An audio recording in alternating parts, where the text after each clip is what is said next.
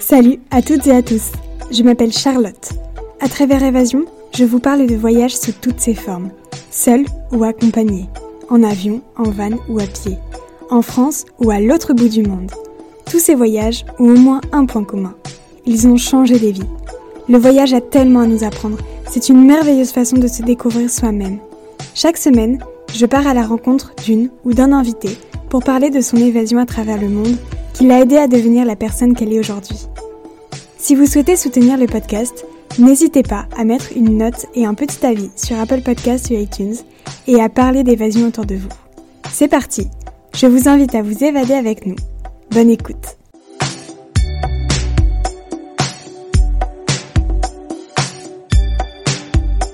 en fait d'être resté sur un endroit aussi minuscule mais avec tellement de choses qui se passaient dans le monde, tellement de choses que j'apprenais autour de moi, au final là où il s'est passé le plus de choses, c'est à l'intérieur de moi. Et, là ça a été la plus grosse leçon en fait parce que parce que bah, j'ai dû faire face à mes peurs, à mes angoisses, à, une anxiété que j'avais pas auparavant. Il, ouais, il s'est passé plein de choses et en fait bah j'ai ouais, j'ai dû partir explorer tout ça en moi et, y faire face. Dans ce nouvel épisode, nous sommes avec Rosanna. Rosanna est digital nomade depuis quelques temps maintenant. Elle parcourt notamment l'Amérique et partage ses fabuleuses aventures sur les réseaux et YouTube. Elle a passé son confinement sur une île déserte, ou presque déserte, appelée Little Corn au Nicaragua. C'est ce dont nous allons parler dans l'épisode d'aujourd'hui. Ensemble, nous discutons de son quotidien sur place de ce que cette incroyable aventure lui a apporté, de son rapport à la nature et à la terre qui a un peu changé suite à cette expérience, de la vie en autonomie sur cette île paradisiaque, de la solitude qu'elle peut ressentir avec son mode de vie. Rosanna nous livre ses pensées, ses projets futurs qu'elle aimerait mettre en place suite à cette expérience folle en harmonie avec la nature. Je tiens juste à m'excuser pour la qualité du son de cet épisode. J'espère que ça ne vous dérangera pas pendant votre écoute et que cet épisode pourra quand même vous inspirer et vous aider à vous évader.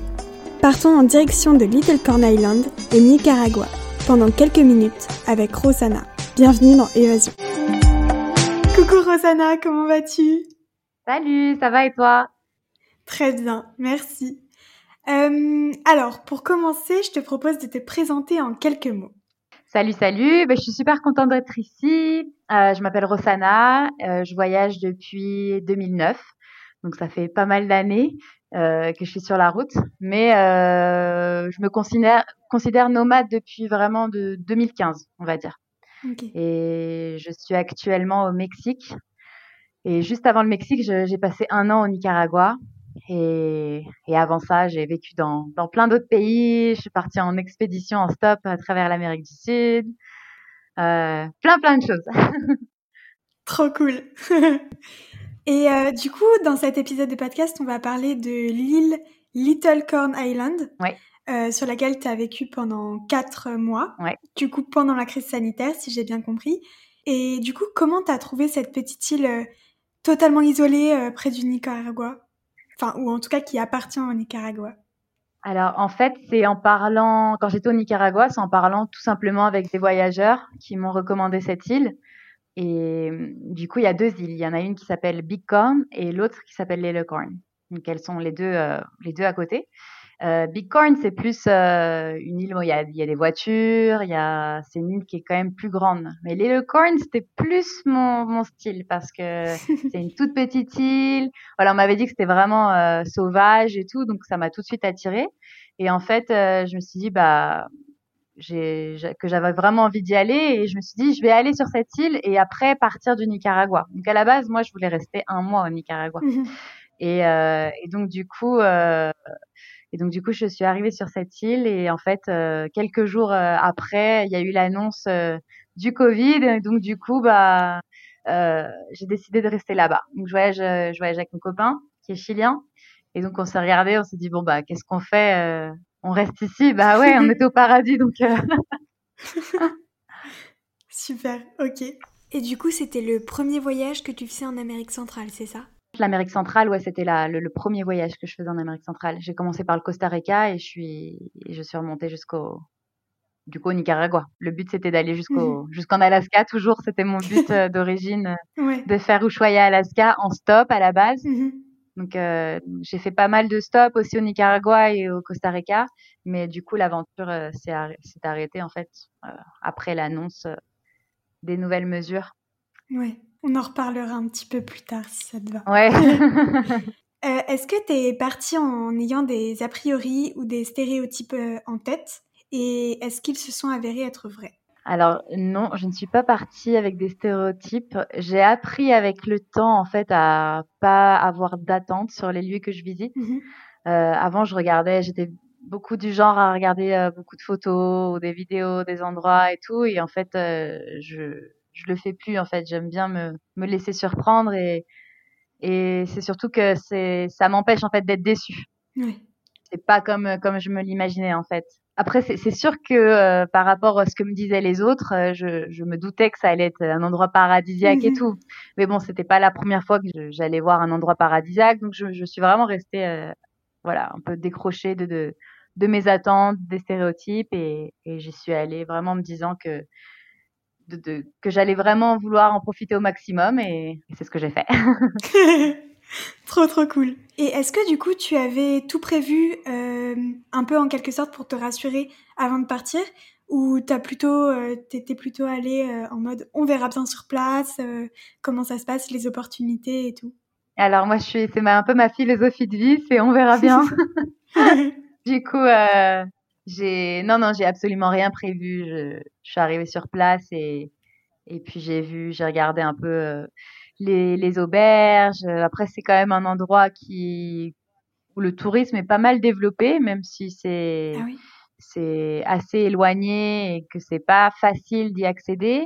Euh, il y a quand même pas mal d'auberges et tout. Il y a des des prix hyper accessibles, donc euh, mmh donc non, ça n'a pas été difficile de, de de trouver. Hein. Et puis je suis arrivée en fait et c'était ça m'a surpris parce que bah du coup c'est ça aussi, c'est vraiment de pas en trop en savoir ça te surprend parce que quand je suis arrivée, je ne savais pas qu'il n'y avait pas du tout de route, euh, enfin pas du tout, tu vois, c'était vraiment une route piétonne en fait.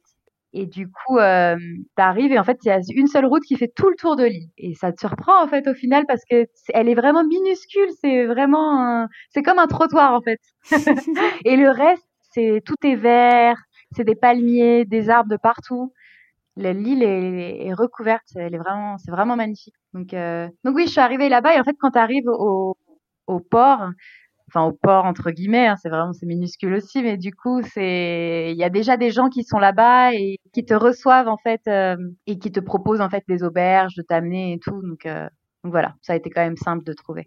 Trop bien. Et du coup, est-ce que tu pourrais nous raconter les premières heures que tu as passées sur l'île? Qu'est-ce que tu as ressenti Comment ça s'est passé?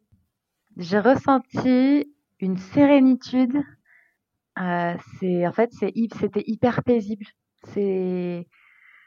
Ça faisait du bien en fait de pas entendre de voiture. En fait, on s'en rend pas compte, mais tu sais en fait, c'est un peu comme euh, le, principe de quand, quand tu es dans une maison et que tu as ton frigo ou que tu as la clim qui fait tout le temps du bruit mmh et que tu t'en et tu tu t'habitues en fait, tu t'habitues à ce qu'il y ait un bruit constant en fait dans ton dans ton background. Et en fait, là, c'est comme si tout s'arrêtait, en fait. C'était vraiment tout calme d'un seul coup. Et en fait, là, on s'en rend pas compte à quel point la, la, c'est de la, c'est de la pollution aussi, tu vois. Ouais, ouais. Tout ce bruit qu'on a constamment et, et, et en fait, ça m'a fait un bien fou d'arriver là-bas et que ce soit calme, d'écouter euh, euh, les oiseaux, le bruit de le bruit de la mer, parce qu'au final, t'entends Ouais, c'est c'est comme dans une constante méditation, quoi, on va dire. Ouais. Tu sais, comme quand on se met les, la musique pour écouter le bruit de la mer. Euh, bah là, c'était ça, quoi. Et ouais, ça ça m'a fait du bien. Tu m'étonnes, trop cool, trop bien. Et est-ce que tu pourrais nous parler du moment à Little Corn Island que que tu n'oublieras jamais? Un seul moment.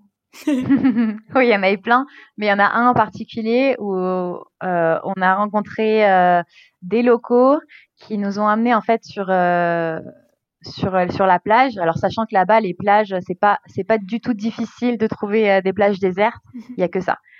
Donc après je t'ai dit que c'était assez touristique, mais étant donné euh, la période dans mhm. laquelle on a on y était, c'était vide en fait.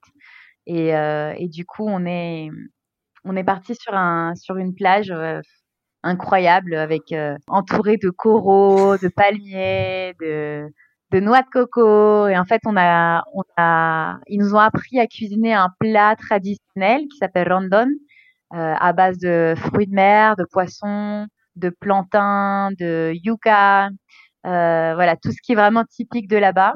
En fait, c'est vraiment un plat qui se retrouve, que j'avais déjà mangé en, en, Colombie sur une île qui s'appelle Providencia, qui est à quelques heures de, de Little Corn. Et, euh, et en fait, euh, voilà, je l'avais mangé là-bas, mais c'était totalement différent. Enfin, la manière dont il la prépare, c'est c'est différent. Chaque, je pense que chaque île a son a sa vraiment son sa manière de le préparer. Et en fait, on a été dans leur jardin et on a été ramasser nos, nos les légumes en fait qu'on allait utiliser, les tubercules et tout. Donc c'était retour aux sources parce que bah on a mis les mains dans la terre, on a sorti les, les la yucca. Euh, la yucca c'est comme c'est le tapioca en fait, c'est c'est pareil, c'est un tubercule. On a été chercher les noix de coco, on les a râpées pour pouvoir faire le lait parce que le rondon c'est une spécialité à base de lait de coco. Euh, après on a été pêcher les poissons. Donc on a été pêcher les poissons comme ça. Là on est on est on s'est mis dans l'eau et on a ah, donc euh, moi j'ai rien pêché. j'avais pas la technique, j'avais pas le bon appât, je sais pas ce qui s'est passé. Mais eux ils ont pêché, ouais. Euh, on était avec une autre, une autre locale aussi qui elle euh, donc du coup cuisinait son, son poisson en fait dans des feuilles de palmier, de pardon de de plantain. Et donc du coup et ça donne une saveur mais incroyable.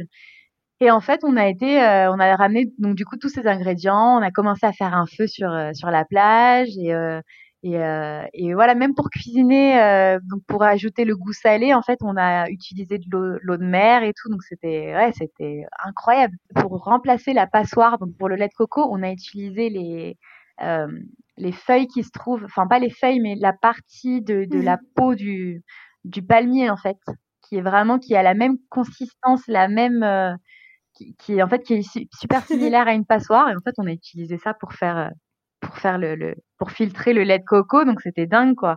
Là tu te dis ah ouais on est on est quand même très loin de, de ce qu'on connaît. On s'est totalement ouais parce que on s'est là je me suis dit on s'est vraiment totalement déconnecté en fait de la nature. Et bien évidemment qu'on n'est pas tous on n'a pas tous l'opportunité de, de d'utiliser ces techniques-là. Il n'y a pas tout le monde qui a un palmier euh, dans son jardin euh, pour mmh. pouvoir remplacer sa passoire avec. C'est c'est pas là où, où je veux en venir. C'est vraiment de dire que y a, on s'est déconnecté en fait, parce que peu importe où on vit, il y a toujours un moyen de, de, de faire avec ce qu'on a, de mmh. faire de manière plus naturelle.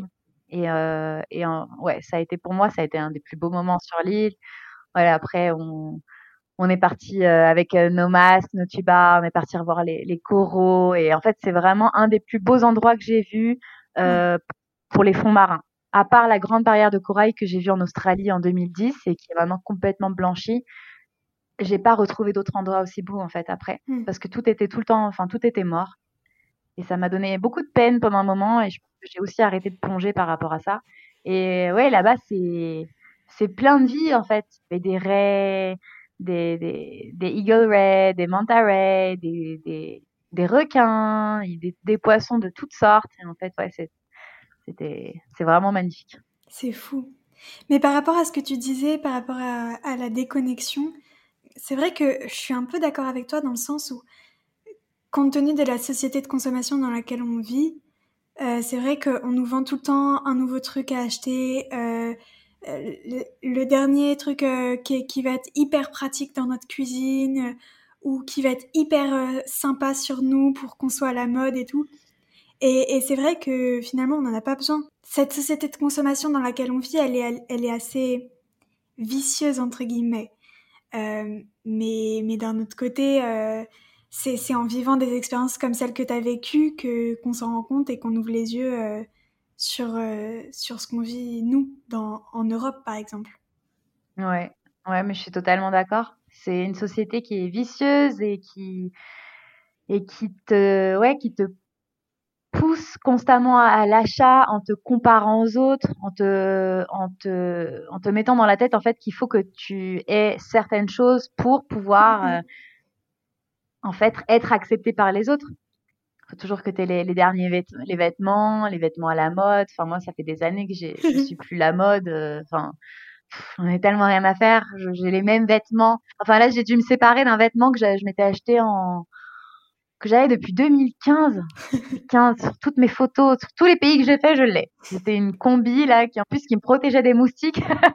et et ouais, c'est j'ai dû m'en séparer il y a pas longtemps parce que voilà, il y avait des trous qui n'étaient mmh. même plus euh, possibles de récupérer. Euh. donc euh, donc voilà, mais tu vois, c'est ça fait du bien en fait de se déconnecter de ça, de parce que là-bas en fait, pareil, les gens dans, dans ces endroits-là où il n'y a pas du, du coup cette pression-là de, de, de la société, ben, en mmh. fait, tu te rends compte que tu, tu, tu vis normalement en fait.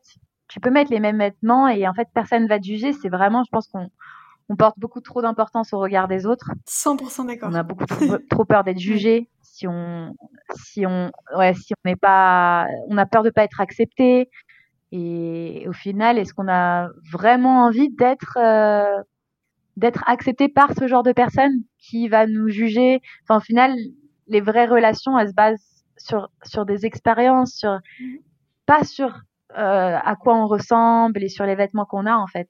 Et ouais, du de, de, voyager dans des endroits comme ça, un peu plus reculés, euh, parce que voilà, hein, ça, ça se retrouve partout. Hein. Tu peux, tu vas dans, tu vas dans une grande ville et peu importe où tu es dans le monde, ça sera, ça sera la même manière de penser. C'est quelque chose qui se retrouve euh, dans, ouais, dans, dans, ouais, les sociétés euh, capitalistes, les, les, grandes mmh. capitales, euh, c'est, c'est partout dans le monde en fait. ouais, c'est pour ça que j'ai, j'ai beaucoup et j'aime beaucoup voyager de cette manière en fait. Vraiment essayer de me déconnecter de tout ça. Et c'est pas compliqué parfois de gérer le fait que t'es pas spécialement de maison, enfin, je veux dire, d'endroit où tu peux vraiment te sentir chez toi, euh, ou à moins que tu réussisses à transporter un peu cette impression de maison avec toi quand tu voyages. Est-ce que c'est pas compliqué parfois de gérer ça? Alors, si, c'est pas facile. Euh, j'ai pas envie de vendre euh, du, le rêve d'une nomade qui, qui, enfin, du nomade digital ou du nomade, peu importe comment, comment on nous appelle, mais des personnes comme moi qui, qui n'ont pas de maison depuis des années et, j'ai pas envie de, de, dire que tout est beau, tout est rose parce que c'est pas vrai du tout en fait. Bien évidemment qu'il y a des moments où, où je ressens le besoin de me poser, d'avoir une routine, de de juste d'avoir des marques, juste de, en fait, juste le fait de sortir mes affaires de mon sac à dos mmh et de les mettre dans un placard. Pour moi, c'est, ça me fait déjà me sentir euh, chez moi, tu vois. Et c'est ça aussi, tu vois, c'est que maintenant il m'en faut peu pour me sentir bien quelque part. J'ai pas besoin d'avoir euh, 50 000 choses parce que j'ai appris à vivre avec peu et c'est ma philosophie de vie de, de, de, minimaliste. Mais ça fait du bien de, de, de se poser et parce que c'est dur d'avoir une routine quand tu bouges constamment. Et c'est pour ça que moi, depuis des années, toutes ces années que je voyage, je voyage pas en, en restant trois jours là, quatre jours là. Je suis, heureusement, sinon j'aurais déjà fait un burn-out. Non, non. En général, mmh. euh, si je me sens bien quelque part, je, quelque part, pardon, j'y reste un mois, deux mois. C'est ouais. Ou alors parfois je, je, je me base quelque part et après je pars en vadrouille euh, deux trois semaines et je reviens à cet endroit. Et oui, mais après c'est non, c'est pas facile. Mais c'est quand même quand si tu fais dans la balance euh, euh, les pour et les contre, et pour moi, il y a beaucoup plus de, de points positifs à, à, mon style de vie. Enfin, c'est ce qui me rend heureuse au final. Euh, mais il faut arriver à, à, trouver un équilibre en fait, euh, savoir s'écouter en fait. Quand on sent que on commence à devenir un peu irritable ou, ou que le fait de pas pouvoir faire ta routine le matin, ça commence à te peser, bah là tu te dis stop. En fait, stop. Je, je m'écoute, je prends, je me loue un endroit quelque part euh, et je reste en fait. Je reste jusqu'à temps que que j'en ressente plus le besoin et que la route m'appelle. c'est trop bien de vivre comme ça. C'est un peu au jour le jour finalement. C'est tu te réveilles, tu, tu vois comment tu te sens, comment de quoi tu as envie en fait. Vraiment cette, cette liberté de pouvoir se dire ok aujourd'hui de quoi j'ai envie, qu'est-ce que j'ai envie? Est-ce que j'ai envie de bouger? Est-ce que j'ai envie de juste visiter? Est-ce que j'ai envie juste de rien faire? C'est trop bien ce style de vie. ouais, pour moi ça représente vraiment la liberté, ouais, parce que bah parce que je suis, j'ai pas d'attache en fait. Mmh j'ai pas d'attache. Et, et, quand tu parles à la plupart des gens qui ont peur de réaliser leur, de réaliser leurs rêves, qui qui vont pas en fait euh, vers leurs rêves, alors que c'est à leur portée. Hein. C'est pas que j'ai de la chance ou pas, je l'ai provoqué ma chance. Hein. Je, je crois pas trop en la chance. Euh, après, bien évidemment, hein, du, le passeport que j'ai, l'endroit où je suis née, c'est un, bien évidemment que c'est un gros inconvénient et c'est ça, c'est une chance incroyable. Mais après, euh, ça n'empêche pas, tu vois, enfin, que, que des gens qui aient le même passeport et les mêmes opportunités ne n'y aillent pas en fait parce que bah mmh parce que t'as as trop d'attaches. Tu t'attaches, euh, c'est ta famille, c'est tes amis, alors qu'au final, les vrais, ils resteront toujours. Et ouais, et après pour ce qui est du matériel, bah ouais, moi je, c'est pas grave en fait si j'ai pas de voiture, si j'ai pas de je sais même pas en fait pour moi c'est tellement euh, j'ai tellement tout ce qu'il me faut en fait que j'arrive même plus à te citer d'exemples de choses qui pourraient m'être utiles dans dans la vie en fait.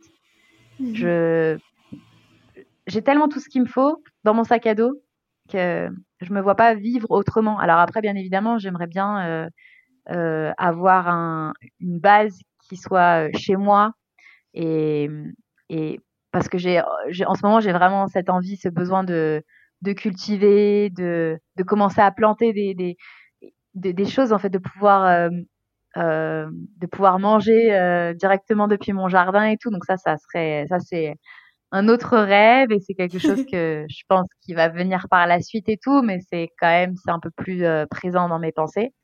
Donc euh, donc ouais, mais mais non, je sais oui, c'est la liberté et et si euh, si un endroit ne me plaît plus, bah je m'en vais en fait, tout simplement.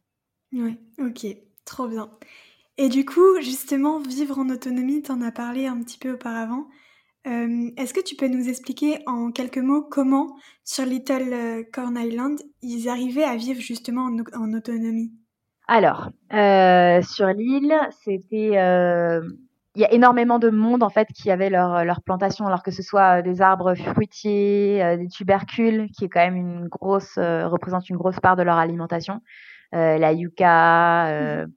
Mmh il y avait pas mal de pommes de terre. en fait, ils importaient aussi quand même pas mal de choses. Hein. Ils n'étaient pas 100% en autonomie. Il y avait quand même des gens qui, qui y arrivaient, en fait. Je pense, enfin, en ayant parlé, c'est même pas que je pense, c'est en fait en ayant discuté avec des locaux qui étaient là, en fait, sur l'île euh, avant que le tourisme ne, ne, enfin, ne soit présent sur l'île, qui, qui étaient là quand il y avait genre cinq maisons sur l'île. Ils m'ont dit qu'avant, euh, bah avant, ils avaient tout, en fait. Ils avaient leur plantation de canne à sucre, donc en fait, ils n'utilisaient pas du tout de sucre raffiné. Euh, ils avaient tout le monde avait avait, avait ses poules, euh, ses propres œufs du coup. C'est ils cuisinaient pas au gaz, donc ils n'avaient pas besoin d'attendre d'importer euh, du, du, gaz. Ils, ils, faisaient tout au feu en fait. Et parce qu'il y, y, a tellement d'arbres sur euh, sur sur l'île que ça ça manquait jamais en fait.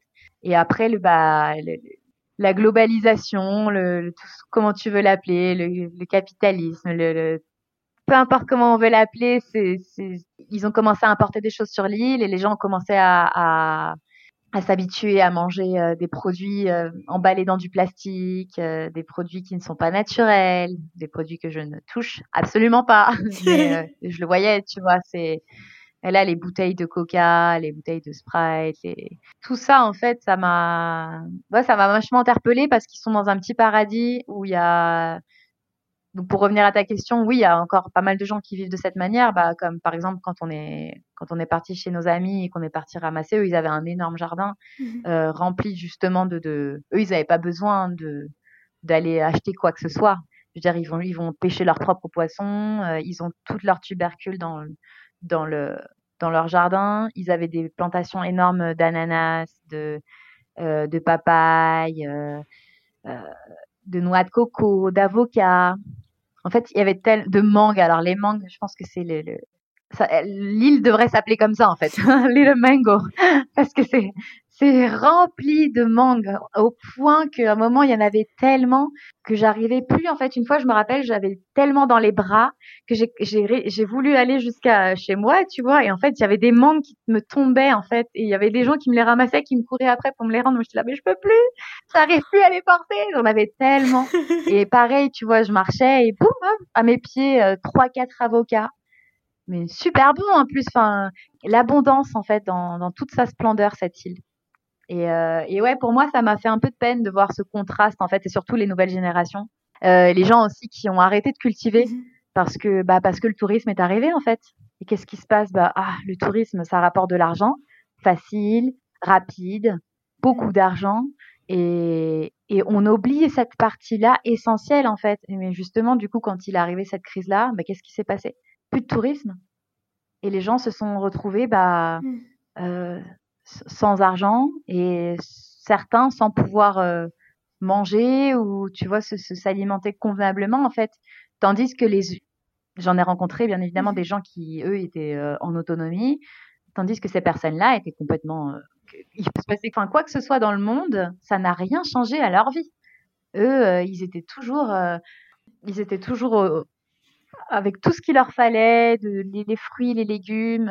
c'est, c'est, ouais, c'est juste dingue. D'ailleurs, on avait fait un documentaire sur sur cette famille qui fabriquait sa propre électricité en fait à partir de plastique recyclé parce que voilà, l'île Corn, c'est un petit paradis, mais alors bien évidemment, euh, je pense que de nos jours, il est impossible de trouver euh, une, un endroit paradisiaque ou un endroit tout court qui ne soit pas euh, pollué avec du plastique.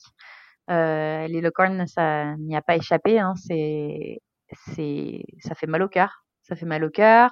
Le plastique se dégrade hyper vite, donc ça devient vite des microplastiques. Euh, j'essaie de faire ma part là-bas de, de quand euh, je partais plonger, faire de l'apnée et tout, euh, de ramasser à chaque fois que je voyais quelque chose, mais c'est partout. Et en fait, cette famille-là utilisait le plastique qu'elle euh, qu'elle trouvait sur la plage aussi pour pour le transformer en, électricité, tu vois. Donc non seulement ils étaient autonomes au niveau de l'électricité, mais en plus, bah, ils nettoyaient leur, leurs environs, quoi. Et parce que là-bas, les, les gens, il faut savoir que les gens brûlent le plastique. Donc parfois, je me baladais sur l'île et hop, d'un seul coup, il y avait une odeur de plastique, tu vois. Et là, je me dis, putain, ils sont encore en train de brûler le plastique. Et j'essaie vraiment d'aller parler à ces personnes-là et de leur dire, vous savez que c'est hyper toxique, en fait. C'est hyper toxique ce que vous faites. Ne, brûlez pas le plastique. C'est pas possible de faire ça. Non. Enfin, pas en 2021, quoi. Non on peut plus brûler le plastique. Donc oui, après les gens ils ne savent pas quoi en faire et tout. Ils ont quand même un bateau qui vient chercher les ordures une fois par semaine et tout, tu vois. C'est pas obligé en fait de, brûler le plastique là-bas. Mais oui, donc cette famille-là a, montré l'exemple parce qu'en fait on a eu une tempête qui nous a coupé l'électricité pendant une semaine. On était sans électricité tous sur l'île. Et donc en fait euh, une des seules personnes qui avait de, l'électricité en fait euh, sur l'île, c'était cette famille du coup qui fabriquait avec le plastique ou ceux qui avaient leur propre euh, comment on dit générateur? Ouais. Générateur d'électricité. Euh, ouais, générateur d'électricité. Donc du coup là, on s'est rendu compte parce qu'en plus sur l'île, ils ont des panneaux solaires qu'ils n'utilisent pas. Et ouais, ils pourraient, ils pourraient être totalement autonomes au niveau de l'électricité, mais non. Je, il doit manquer une pièce et en fait bon bah voilà s'il manque des pièces bah au final euh, c'est ce qui s'est passé quand on a eu la coupure d'électricité tu vois il y a quelqu'un qui est venu pour réparer le générateur ah bah ils ont oublié une pièce bah oui mais le bah oui, mais merde, quoi. La pièce, elle était, euh, elle était sur le continent. Donc ça veut dire qu'ils doivent retourner sur le continent. Et c'est pas à côté, quoi. On est à des heures et des heures et des heures en bateau de, de du continent. Donc, euh, donc euh, voilà, quoi. Au final, on a, ouais, c'est pour ça qu'on est resté une semaine comme ça, dans, dans le noir, à la bougie. Euh. c'était aussi sympa, hein, parce que bah, du coup, euh, là pour le coup, c'était déconnexion mmh. totale, même d'internet. On avait quand même internet dans notre auberge, mais mais ouais, donc du coup, tu te rends compte de ça, tu vois. C'est authentique. Ouais, c'est authentique, ouais, la bougie. Ouais. tu te rends compte de ça, qu'ils ont les moyens en plus de, de, de le faire, mais est-ce qu'ils le veulent vraiment? Est-ce qu'ils cherchent vraiment? Ou, ou est-ce que tout ça, c'est une question de business et que bah, si d'un seul coup, ils avaient plus besoin de, de faire fonctionner leur générateur et tout, de ramener du gaz, euh, quels sont les liens qu'ils ont avec euh, ces entreprises qui leur fournissent tout ça En fait, c'est... Mmh c'est tout un. Je pense que c'est ouais, c'est plus compliqué que ce qui n'y paraît. Mais euh, si les gens le voulaient, ils pourraient euh, prendre les devants et, et redevenir euh, autonomes au niveau de l'alimentation. Ça, c'est clair et net. Ils ont tout ce qu'il faut sur l'île. C'est super quand même. Mais c'est vrai que c'est dommage qu'ils n'utilisent pas cette belle opportunité de bah, d'être autonome, autonome en fait, de pas dépendre de quelqu'un ou d'une grosse entreprise ou d'un autre pays pour, enfin, pour, pour, pouvoir ou du continent pour pouvoir vivre quoi. Ouais.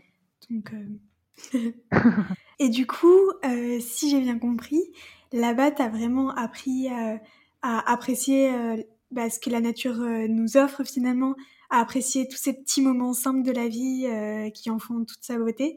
Est-ce que tu pourrais nous en dire un petit peu plus là-dessus? Alors déjà, d'une part, je me suis rendu compte que je ne connaissais absolument rien aux plantes, aux produits bruts en fait. Tu vois, c'est par exemple euh, on est tellement habitué à, à, voir les aliments euh, emballés ou tel quel le produit fini en fait dans un supermarché que on, on ne sait pas en fait d'où il vient. Alors on est ouais, on va au supermarché, on voit des avocats, mais est-ce qu'on sait à quoi ressemble enfin l'arbre en fait en, lui-même Est-ce qu'on sait? Est-ce qu'on sait à quoi ressemble euh, la, plante de, de l'ananas? Enfin c'est toutes ces petites choses en fait, ça m'a fait me rendre compte que oh, j'étais j'étais bien loin en fait de de de, ce que j'essaye en fait d'implémenter dans ma vie, d'être au plus proche de la nature, de, et donc du coup bah ça a été ouais, une grosse source d'apprentissage, de pas avoir peur de poser des questions aussi, tu vois, de pas de pas avoir peur de se sentir bête, de pas savoir telle et telle chose, bah ouais parce qu'au final on a été complètement euh, on a on a un mode de vie qui nous a rendu euh, tellement déconnectés de tout ça que bah est-ce qu'on qu'on est nous vraiment à blâmer de ne pas savoir tout ça? Euh, jusqu'à un certain point oui. Après je pense que maintenant il y a de plus en plus d'informations qui sont disponibles aux personnes et du coup c'est ce qui m'a fait prendre conscience aussi tu vois de de, de tout ça et, et que ouais il, fallait qu'il fallait que je, je me donne les moyens en fait de d'apprendre en fait par plus par rapport à ça, comment planter, comment cultiver, mmh qu'est-ce qui fait. Enfin, faut pas croire que tu arrives, tu plantes une graine et ça va pousser. Non, il y a un énorme travail derrière. Après, bien évidemment, il y a des terres qui sont plus fertiles que d'autres, mais tout ça, c'est des choses à savoir. Euh, pas arriver avec ton cocotier en France et dire ah, je vais planter des cocotiers et je vais avoir des noix de coco pour faire mon huile de coco. Ben non, mais ça va pas pousser. enfin, ça va pas donner des cocos, tu vois. Ça dépend vraiment des climats. Ouais. Ça dépend des climats et et oui, j'ai, ah, il y a cette espèce de, de, de connexion en fait c'est, c'est hyper beau d'aller à l'arbre et de, et de, de prendre en fait ton, ton fruit directement. C'est ce que la nature t'offre. C'est, c'est gratuit, tu vois. C'est, on oublie tout ce qui est argent, euh, grosse multinationale. Il y a, y a plus cette notion de supermarché. C'est toi, la nature. C'est, c'est ce qui nous devrait, devrait nous revenir de droit au final, tu vois. Mmh, mmh. Le droit à l'alimentation, le droit à, à, pouvoir avoir accès à, à tout ça. Là-bas, pareil, ils ont, ils ont l'eau potable, il y a une nappe phréatique sur, sur l'île, tu vois. Et, et pareil, ils ont, ils ont tout le monde à leur puits. Mmh. Donc, euh, pas besoin d'acheter d'eau, quoi. C'est fou. Puis finalement, il doit y avoir une certaine fierté de, bah de justement, comme tu dis, de de prendre son fruit euh, à la source directement, de pas le prendre transformé ou euh, avec euh, je ne sais combien de pesticides. je pense que ouais, pour eux, ça doit être quand même une petite fierté de, de pouvoir utiliser leur jardin comme ça. Enfin, peut-être qu'ils s'en rendent pas compte finalement. Ouais, alors je je sais pas s'ils s'en rendent compte de la chance qu'ils ont. Je pense que s'ils se rendaient compte de la chance qu'ils avaient, ils utiliseraient, ils auraient pas commencé à utiliser autant de produits importés. Hmm. Après, oui, je pense que ils ont appris en fait à vivre avec ce qu'ils avaient. Par exemple, là-bas, le pain, bah c'est, ils le font avec du lait de coco. C'est trop bon. Ils font tout avec du lait de coco. Donc en fait, moi qui suis intolérante au lactose, c'était le paradis là-bas parce que je pouvais manger euh, tout, toutes sortes de gâteaux et tout qui avait, qui faisaient là-bas. Ouais, tous les plats, bah comme le rondon, c'est à base de poisson, de, de de fruits de mer. Et donc du coup, bah oui, je pense qu'ils se sont tout simplement habitués à vivre avec ce qu'ils avaient et, mmh et, et c'est bien aussi de leur, euh, de leur rappeler aussi euh, la chance qu'ils ont, euh, je pense. On a essayé, enfin, on a vraiment eu cette discussion avec des locaux et tout. Et, et pareil, à essayer de leur, leur dire qu'ils n'avaient pas besoin de manger tous ces produits industriels, que c'était pas bon pour leur santé, que ça produisait du plastique et voilà, après, je pense que, bah, ouais, une ou deux personnes, on peut pas faire un, un grand impact sur le coup, mais je pense que c'est l'effet cumulé, tu vois. Si on se mettait tous à, à, à parler des, des, de ces sujets importants dans les endroits où on voyage, alors sans pour autant mmh. juger, parce que c'est pas de leur faute. Encore une fois, c'est pas de leur faute. En plus, ils ont pas, ils, ils ont pas été éduqués sur le sujet, sur le sujet. Enfin, personne n'a commencé à importer des produits euh, emballés dans du plastique en leur disant, c'est pas pareil que euh, la peau de ton fruit et légumes, ça va pas se dégrader, ça va pas, c'est pas dégradable dans, dans l'environnement, ça va rester à jamais, ça va. Et, et personne l'a dit, tu vois. On a essayé, on a fait d'ailleurs une, une, une, présentation dans, dans l'école de Lille, du coup pour les sensibiliser sur le sujet du plastique. Et ouais, on espère avoir eu un, un impact euh, positif. Mais bon, quelques jours après avoir fait la présentation, je, je suis sortie un soir et j'ai vu euh, du coup des, des, des enfants qui étaient en train de ramasser le plastique, tu vois, par eux-mêmes. Oh, ouais. Et puis ils m'ont reconnu, ils m'ont dit ah c'est avec toi qu'on était allé ramasser le plastique la dernière fois et tout. Et regarde on est en train de ramasser le plastique. Et c'était beau, tu vois, parce qu'on me dit waouh. En fait on a, ça se trouve on a on a, ouais, on a, bon, c'est sûr qu'on a semé des graines. Alors pas chez tout le monde. Il y a bien évidemment des enfants qui s'en foutaient, mais faut pas se, faut pas se focaliser sur eux parce que peut-être que dans, parmi tous ces enfants-là, parmi, peut-être qu'il y en avait un qui allait faire toute la différence en fait, mmh, qui mmh, allait, mmh. qui allait être la personne qui allait trouver euh, quelque chose, euh, un moyen ingénieux en fait de, de, de pouvoir euh, ben, contrer ce problème en fait, qui est le plastique sur l'île qui viennent de, des courants ou qui viennent de l'île elle-même, c'est un vrai problème. C'est, ça, c'est vraiment triste. Euh, si ça te va, on va parler euh, un petit peu de sécurité. Est-ce que tu as, rencontré des obstacles pendant ton voyage ou quelques problèmes euh, à gérer, excepté du coup la hum, panne d'électricité? Sur l'île? Oui. Non, aucun problème de sécurité. D'accord. Non, non, non, Absolument pas. Je me baladais toute seule le soir. Absolument pas. C'est tellement une île minuscule. En fait, d'un point à l'autre, tu, tu, le fais en 30 minutes en marchant. Ah ouais. Donc, euh, et puis il y, a y a une police là-bas. Hein. Il y, a une, y a une police, mais bon, ils font rien hein, de la journée. ils sont juste, euh, ils sont juste là pour, euh, je pense, pour parce qu'ils doivent être là et pour rassurer les gens. Et, et, ok. Et ouais, donc c'est non, non, je me suis sentie hyper en sécurité. Euh, les gens, euh, les gens ont une vie aussi hyper, euh, hyper calme en fait. Ils vont se coucher tôt. Enfin, genre tu vis vachement avec le rythme de de, de la nature. Mmh. Euh, quand le soleil se couche à à je sais pas moi 5h30, 6h, tu vas pas te coucher à minuit quoi. tu, tu, tu, changes vraiment ton rythme. Ouais. Et euh, après, je pense que quand c'est plus touristique, quand il y a plus de monde, quand c'est ouvert, enfin, quand, euh, quand le monde entier est ouvert, euh, il doit y avoir beaucoup plus de fêtes et tout, parce qu'il y a quand même pas mal de bars et tout. Mmh. Mais euh, après, ce qui est bien, c'est qu'il y a une partie de l'île qui est quand même à l'opposé, où, on n'entend rien, quoi. Mmh. Donc, euh, donc voilà, tout dépend de vraiment si tu viens sur cette île, tout dépend de comment tu veux vivre ton expérience. Est-ce que tu as envie de passer, de connaître la nightlife et de, et de rencontrer euh, plein d'autres voyageurs ou est-ce que tu as vraiment envie d'être au plus près de la nature et si c'est le cas, tu vas de l'autre côté en fait et tu vis euh, sur littéralement sur la plage. Ouais, c'est fou, c'est super. Ça donne trop envie. Surtout en ce moment. Ouais. Du coup, euh, j'ai cru comprendre que euh, cette expérience t'a vraiment aidé à évoluer, à te rendre compte de plein de choses. Euh, je me suis pas trompée Non, totalement. Super. Est-ce que, tu, est-ce que tu pourrais nous en dire un petit peu plus sur la façon dont ça t'a aidé à évoluer? Oui. Alors, du coup, comme je, je t'ai dit, c'est, ça m'a permis de me rendre compte que, que j'avais un un gros manque de connaissances et que et en fait du coup ça ça m'a vraiment motivé à commencer à à rechercher plus de projets en fait en relation avec euh, tout ce qui est permaculture apprendre vraiment à à, à cultiver euh, la terre d'une manière plus naturelle sans pesticides pouvoir euh, apprendre à, à, régénérer un sol en fait qui est complètement mort et à le transformer en, en quelque chose de fertile. C'est possible. C'est possible. En fait, l'agriculture moderne, les monocultures, elles ont détruit le sol. Et en fait, une fois qu'on le détruit, il n'y a plus rien qui pousse dessus.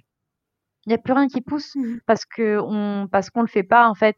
Euh, on le fait pas. On, on, se base pas sur les principes de de de la nature en elle-même. On se déconnecte tellement d'elle en, en, faisant toutes ces toutes ces monocultures et, on, et en fait on bah tu, tu regardes une fois qu'ils ont euh, épuisé la terre et que plus rien ne pousse bah ils vont prendre un autre bout de terre et, et qu'est-ce qui se passe? Bah cette terre là elle reste comme ça en fait alors que mmh. ce qui permet au final de de, de d'absorber le plus d'émissions carbone, c'est les arbres qui nous entourent, tu vois. C'est ce qui permet aussi de d'avoir un, un oxygène pur. Et en fait on est en train de, on, est en train de faire un massacre sur la planète. On est en train de faire un massacre. On ne sait plus en fait. Et alors que c'est totalement possible de la permaculture c'est maintenant c'est plus approuvé. C'est c'est quelque chose qui fonctionne. Alors au mmh niveau du rendement est-ce que du rendement est-ce que ça va être aussi rentable pour euh, pour les grandes entreprises? Eh bien, bien évidemment que non mais pour nous en tant qu'être humain en tant que planète est-ce que euh, ça va nous permettre de, de, de, mmh. de, survivre, en fait, mais, mais totalement. Et en fait, c'est ces principes-là que j'avais envie de, d'explorer un peu plus. Et donc, euh, du coup, c'est ce que j'ai fait. Là, euh, en ce moment, je suis au Mexique et j'ai commencé à, à, à, bosser dans pas mal de projets de permaculture. Et, et du coup, ouais, j'ai énormément appris. En si peu de temps, j'ai énormément appris et, et je sais que voilà, par la suite, ça m'a motivé vraiment à, à, à moi aussi avoir ouais mon, mon, petit mon petit jardin, mon potager, mhm. à essayer d'être autonome le plus possible. C'est de plus dépendre, ne plus dépendre de tout ça. J'ai plus envie de dépendre de, de, qui que ce soit pour pour la chose qui qui est primaire et qui qui devrait pas mhm. être un un privilège, qui est de manger, de pouvoir s'alimenter, de pouvoir boire de l'eau potable. C'est c'est les besoins primaires et malheureusement bah aujourd'hui il y a 9 millions de personnes qui qui meurent chaque année dans le monde de la faim. Mm. C'est 9 millions, quoi. Alors que si on enseignait à ces personnes, si on leur donnait les moyens, on leur dit pas de leur donner de, de, de la nourriture, mais de leur enseigner, de leur donner les moyens de le faire. C'est possible. C'est possible. Donc, euh, donc ouais, moi ça m'a vachement motivé par rapport à ça. j'ai plein de projets en tête. Euh, on verra par la suite. Pour l'instant, j'ai pas encore de terrain, j'ai pas. mais euh, mais j'aimerais bien, oui, par par la suite, si un jour j'ai mon terrain et et et que j'arrive justement à créer en fait cet cet environnement euh, en totale cohésion avec la nature et que et que j'arrive à être autonome, bah pouvoir passer mmh ce savoir en fait, l'enseigner aux gens et en fait avoir un, un impact positif en fait dans dans l'endroit où je, je, choisirais de vivre en fait euh, mmh de montrer aux autres que si c'est possible. Trop bien. Si c'est possible. euh, Est-ce que tu as, as, eu des coups de blues pendant ton voyage sur l'île ou, ou, pas? Ah bah oui, parce que euh, par rapport aux mesures et tout, euh, ça a foutu un sacré coup. Donc ouais, je pense que ça a été un sacré... Euh, de toute l'année 2020, de toute manière, a été un sacré challenge niveau psychologique, on va dire parce que même si je vis au jour le jour, euh, même si euh, je suis vachement libre, bah, justement, je ne me considère plus euh, mmh autant libre que je l'étais euh, avant d'arriver sur l'île, en fait. Et, l'île, en fait, bah, je t'ai dit, on voulait passer un mois sur au, au, Nicaragua en tout, pas un an. Ouais. on a fini par y passer un an. Mais à la base, c'était un mois. À la base, c'était pas ça les plans. Donc même même si j'aime dire que voilà, no plan is the best plan et et que j'aime euh, me laisser porter par les imprévus et tout parce que les imprévus c'est ce qui fait toujours la beauté d'un voyage euh, et de la vie en général. Euh, ça m'a quand même en fait bah j'étais pas j'étais pas maître en fait de de mes décisions. C'était mmh plus moi le maître. C'est comme si les règles du jeu avaient changé d'un seul coup et que et que je savais plus jouer en fait et que j'avais pas de manuel, j'avais pas et là je me suis dit waouh. Et donc ouais, à partir de là, ça a été un peu un... les montagnes russes émotionnelles. Ouais. Ouais. Parce que j'ai cru comprendre que c'était assez compliqué quand même de de voyager avec cette situation-là, de passer de pays en pays, euh, avec les visas, les autorisations, les frontières qui ouvrent et qui ferment. Ouais, ouais, ouais. C'est pour ça qu'on a décidé de rester au Nicaragua. Écoute, le Nicaragua, c'est un pays qui est resté ouvert. Mmh euh, qui n'a pas du tout imposé de mesures, qui n'a pas obligé les gens à porter de masque, il n'y a pas eu de quarantaine, il n'y a pas eu de couvre-feu. Donc je me sens quand même relativement euh, euh, bénie d'avoir été dans un endroit comme ça. Euh, parce que j'ai pas connu en fait j'ai pas connu de confinement en fait mmh donc oui je me suis euh, j'ai essayé de me confiner sur ma petite île, tu vois, mais c'était, on était tous libres là-bas. Il y avait personne, enfin, les gens sont, il y avait quelques personnes au début qui ont commencé à avoir peur et puis ils se sont rendus compte qu'il bah, se passait rien et que au final, euh, on était bien là où on était, on était bien sans masque et, et personne n'en mettait. Et, et il s'est passé la même chose euh, après sur le continent Nicaragua. dans tout, à part les grandes Mhm. villes, euh, tout le reste du pays, c'était normal. Euh, quelle est la plus belle leçon que tu as apprise euh, pendant ton voyage? Alors, la plus belle leçon, euh, eh bien, c'est du coup de, de, je pense, plus que jamais, même si ça avait été ma philosophie avant de vivre au jour le jour, bah, plus que jamais que c'est maintenant qu'il faut vivre au jour, jour le jour, en fait. Parce que les plans, c'était plus possible, en fait. Ouais. C'était plus possible de, de les faire et que, en fait, tu sais jamais ce qui peut arriver. Et donc, du coup, ça m'a, ça m'a permis de, de faire un gros travail au niveau, je pense que au niveau du développement personnel, et au, au niveau de, j'ai fait un grand voyage intérieur, en fait. Mhm. Je pense que ça a été ça le, en fait, d'être resté sur un endroit aussi minuscule, mais avec tellement de choses qui se passaient dans le monde, tellement de choses que j'apprenais autour de moi. Au final, là où il s'est passé le plus de choses, c'est à l'intérieur de moi. Mhm. Et, et là, ça a été la plus grosse leçon, en fait.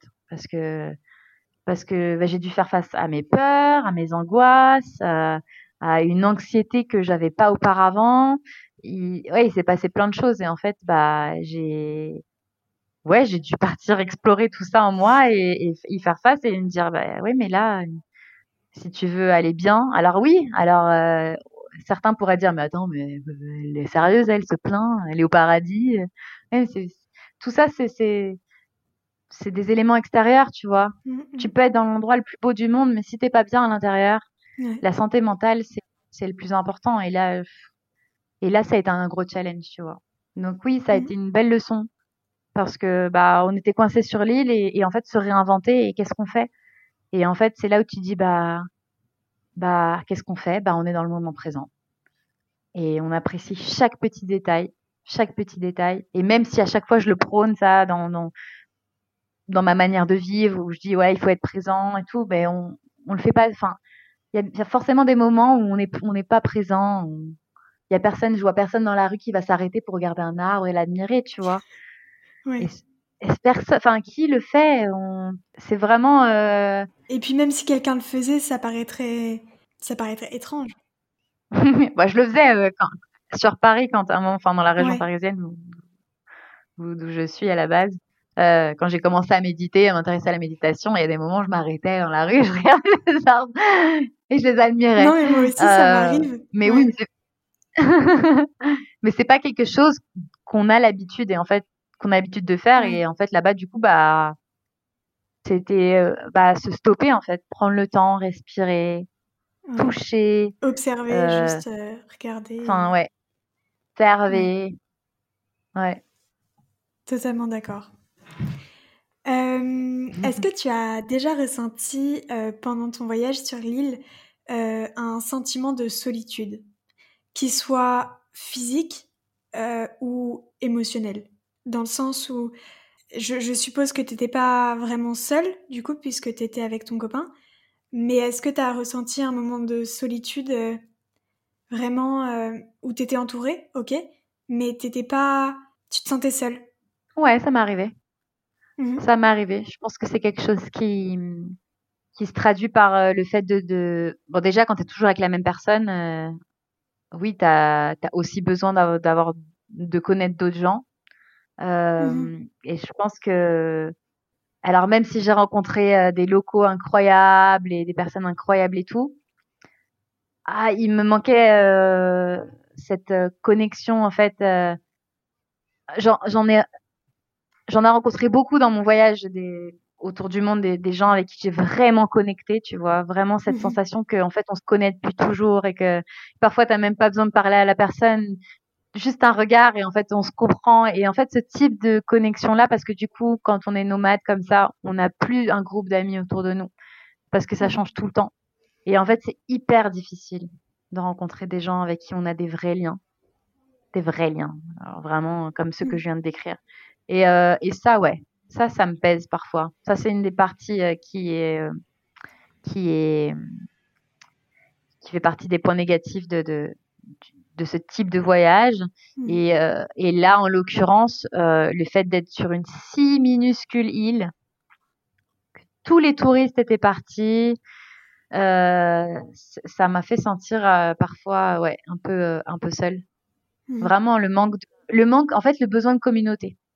Vraiment un besoin d'être euh, entouré par des gens qui pensent comme toi, qui sont mmh. conscients des mêmes choses, qui ont. À qui tu peux parler, tu peux te confier. Ouais.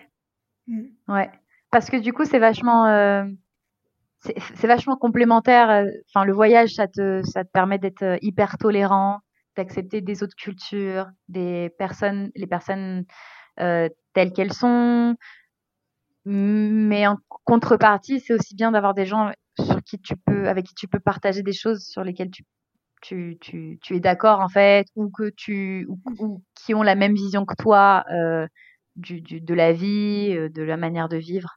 Et euh, ouais, ça, ça m'a manqué, tu vois, vraiment. Je ressens pas mal de ce besoin de communauté euh, en ce moment, et c'est mmh. aussi que j'aimerais faire, tu vois, par la suite, si un jour j'arrive à avoir ma ferme de permaculture, bah bah, créer euh, toute cette communauté autour, en fait. Pas seulement mmh rester euh, avec euh, mon copain tous les deux à jamais dans notre ferme.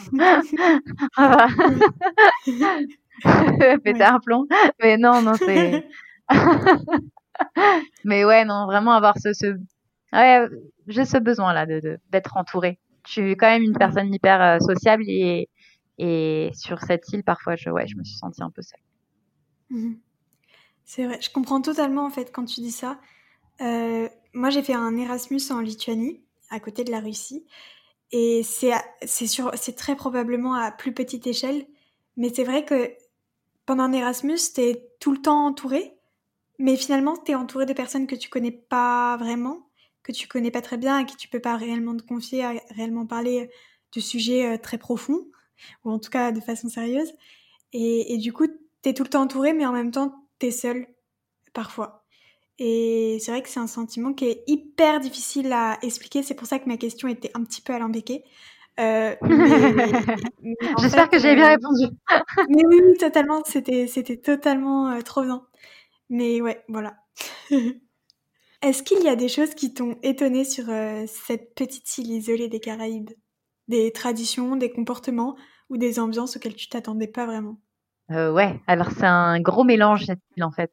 Déjà, c'est on est au, donc c'est une île qui fait partie du Nicaragua, mais euh, mmh mais là-bas c'est un mix de cultures, de, de ils viennent de partout en fait. Il y a ils parlent six langues, euh, il y a les Garifona, les Miskitos, c'est vraiment des gens qui viennent un peu de de, de plusieurs euh, parties, qui viennent de plusieurs communautés différentes et en fait tout le monde mmh euh, vit ensemble de, de d'une manière tout à fait normale, tu vois. Et, euh, et aussi quand tu arrives, c'est ça surprenant parce qu'en fait, ils parlent plus anglais qu'espagnol. Bon, ils parlent quand même espagnol, mais ils sont quand même vachement sur tu vois. Et tu as des gens, des fois, je parlais à des enfants, ils voulaient, ils me, parlaient, ils me répondaient en anglais, ils me parlaient pas en espagnol. Et donc, euh, l'école est en espagnol, tu vois, mais euh, mais ouais, donc du coup, l'accent, euh, bah aussi leur euh, euh, leur couleur de peau, tu vois, parce que du coup c'est t'es dans les Caraïbes, ça parle espagnol, ça parle anglais. Voilà, ils ont des des des, des origines africaines, ça se voit. Enfin c'est c'est et, et tu dis waouh, cette île elle est quand même elle est quand même riche en histoire. Ouais, ça ça m'a surpris. Et oui, après, euh, essayer de, de... Après, c'est un gros euh, travail euh, d'anthropologue d'essayer de comprendre toutes les cultures, toutes les langues, comment telle et telle personne est arrivée là. Ouais, je pense que pour pouvoir vraiment faire quelque chose, documenter ça et tout, il faut, faut passer quand même énormément de temps sur l'endroit. Mais, mais j'étais très, très surprise par le, le, le, mélange et la diversité culturelle sur cette île, ouais. Mmh Quels étaient tes sentiments principaux pendant ton voyage? L'émerveillement, ah, la curiosité. Mhm. Après, on en a parlé, la solitude aussi. Ouais. Euh, quelle est la phrase qui te motive, te donne le sourire et t'aide à te lever le matin? Si t'en as une, c'est possible que t'en aies pas. Ou peut-être un mindset. un mindset, ouais. Ouais. Euh, quand je me lève le matin, en général, euh, je fais ma routine. je suis vachement, j'essaie, je, je médite tous les jours. Et en fait, euh, mon mindset, c'est plus d'être euh, à l'écoute en fait de, de, de, de, mes propres émotions et en fait d'être toujours euh, de toujours me laisser porter en fait. C'est toujours cette philosophie-là que j'ai eue dans le voyage, de de pas de pas trop prévoir. Parce qu'à chaque fois, en fait, tu sais, essayes de faire des to-do list euh, qui font euh, 10 pages. Au final, tu, bah, il se passe autre chose. Et au final, tu fais pas ce que tu devais faire dans la journée. Et au final, de, de, vraiment de, de me détacher et de me dire, mais c'est pas grave. Alors, tout va bien. Tout, tout va bien. Et en fait, tout, tout arrive pour une raison. Tout arrive comme ça doit arriver. Tous ces événements-là, ça m'amène toujours à, à apprendre quelque chose de nouveau et, et ça m'amène toujours en fait à la chose que je voulais à la base, mais pas comme toujours comme je me l'étais imaginé en fait. Donc ça c'est vraiment euh, les choses sur lesquelles je travaille en ce moment, c'est de vraiment de, de, de lâcher prise au niveau de, mhm. de mes attentes envers moi-même, envers les autres, envers euh, le monde. Ok. Est-ce que tu as un livre, un film ou un podcast à nous recommander? Mmh, ouais, alors un de mes livres préférés, c'est. Ah, il y en a plusieurs, mais euh, les classiques, euh, La prophétie des Andes pour moi. Mmh La prophétie des Andes, c'est un de mes livres préférés parce que parce que j'ai l'impression de. Bon, l'histoire, bien évidemment, n'est pas la même que j'ai vécue, heureusement. mais euh, mais c'est quand même quelque chose qui me fait penser beaucoup à mon voyage. Mmh euh, en particulier mon voyage en stop. C'est une philosophie de vie que je pense si euh, la plupart des gens l'adopteraient, on n'en serait pas où on en est aujourd'hui. Mmh on serait pas dans une société aussi euh, individualiste et, et on serait beaucoup plus à l'écoute de nous-mêmes et on se laisserait beaucoup plus guider par nos émotions mmh plutôt que parfois la, la, la raison. Et euh, je pense qu'on s'est coupé de ça totalement. Donc ouais, la prophétie des Andes pour moi c'est waouh, c'est une révélation ce livre. C'est de le lire, j'étais là, waouh, c'est, je me sentais vraiment transportée et, et, et, ça transmettait vraiment les émotions que moi j'ai ressenties en fait pendant mon voyage en stop. Ok. Et qui est l'auteur? James Redfield, qui s'appelle. Ok. Ouais. Super. Et dans ouais, dans la même lignée, le, le euh, l'alchimiste, bien évidemment, le, le livre à lire si on est mhm. on est intéressé par le développement personnel et qu'on aime le, le le faire par, au travers de livres qui sont pas forcément euh, genre des manuels, mais vraiment ça c'est une histoire magnifique et, et en fait énormément de leçons à tirer de ce livre. Et c'est surtout c'est un livre, je l'ai relu il y a pas mhm. longtemps en fait et je l'avais lu en 2015 la première fois avant de, de avant de, de, de, devenir nomade et, c'est vrai que euh, bah à chaque fois que tu le lis en fait c'est une nouvelle perspective, c'est un nouveau toi aussi qui le lit donc c'est tu tu vois les choses d'une autre manière. C'est un très très beau livre. Fantastique. Merci beaucoup Rosanna de nous avoir emmenés sur Little Corn Island. C'était paradisiaque. Avec grand plaisir. Merci du fond du cœur d'avoir écouté l'épisode en espérant qu'il vous a plu et qu'il vous a donné envie de vous évader. Vous pouvez également retrouver Évasion sur Instagram sur le compte évasion.podcast sur lequel vous pouvez m'envoyer un message pour me partager votre avis, des conseils ou vos expériences. Si vous avez aimé cet épisode, n'hésitez pas à mettre une petite note positive et un avis sur Apple Podcast ou iTunes. Ça ne prend que deux minutes et ça m'aide vraiment beaucoup. Sur ce, je vous dis à la semaine prochaine et surtout n'oubliez pas que comme l'a dit Olivier Folmy, voyager, c'est partir à la découverte de l'autre. Et le premier inconnu à découvrir, c'est vous.